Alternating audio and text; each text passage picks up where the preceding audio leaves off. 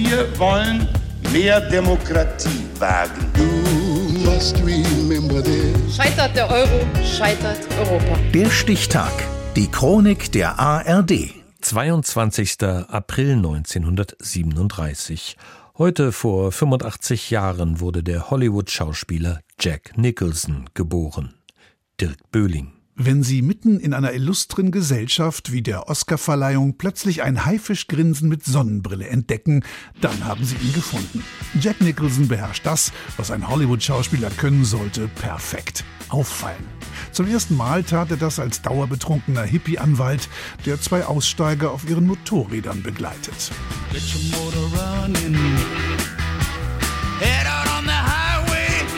Vor dem Kinoerfolg Easy Rider war es dem Schauspieler nicht gelungen, besonders aufzufallen. Kleinere Auftritte in Gothic-Horrorfilmen oder der masochistische Zahnarztpatient im kleinen Horrorladen.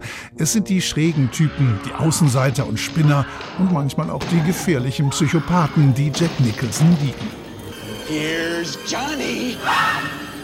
Diese Szene ist laut Guinness Buch der Rekorde mit 127 Wiederholungen die am häufigsten gedrehte Szene der Filmgeschichte. Als Jack Nicholson hier in der Stephen King-Verfilmung The Shining als durchgeknallter Familienvater die Badezimmertür eines verlassenen Hotels mit der Axt einschlägt, hat er bereits einen Oscar als bester Hauptdarsteller in der Tasche. Den bekommt er 1976 für seine Darstellung des Randall McMurphy in Einer Flug über das Kuckucksnest. Well, uh dieser Oscar für mich beweist, dass es in der Academy genauso viele Verrückte gibt wie da draußen. Mein Agent hatte mir übrigens vor zehn Jahren vom Schauspielbusiness abgeraten. Last but not least, my agent who uh, about 10 years ago advised me that I had no business being an actor. Thank you. John Joseph Nicholson wird in einer Kleinstadt in New Jersey geboren. Dass seine ältere Schwester in Wahrheit seine Mutter ist, erfährt er erst viel später. Schon als kleiner Junge will er Schauspieler werden, gibt den Klassenclown im Schultheater und wird mit 17 Botenjunge beim Film. In den berühmten MGM-Studios sortiert er die Fanpost der Zeichentrickstars Tom und Jerry. Bis er selbst Fanpost bekommt, sollen noch einige Jahre vergehen. Dann aber braucht es mehr als einen Botenjungen, um diese zu sortieren.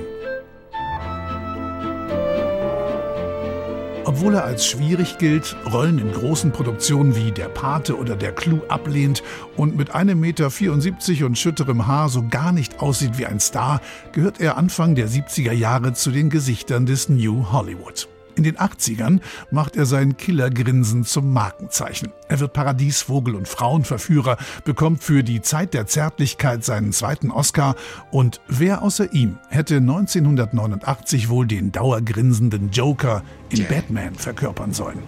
Jack is dead, my friend. You can call me Joker.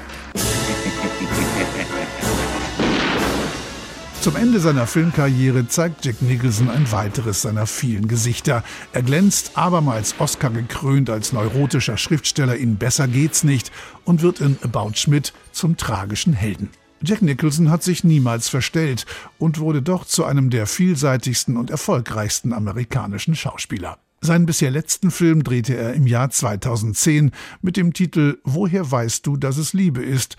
Ein treffendes Motto für einen Mann, der nach eigenem Bekunden fünf Kinder mit vier Frauen hat. Heute wird Jack Nicholson der Mann, den Sie am Haifischgrinsen erkennen. 85 Jahre alt. Der Stichtag. Die Chronik von ARD und Deutschlandfunk Kultur. Produziert von Radio Bremen.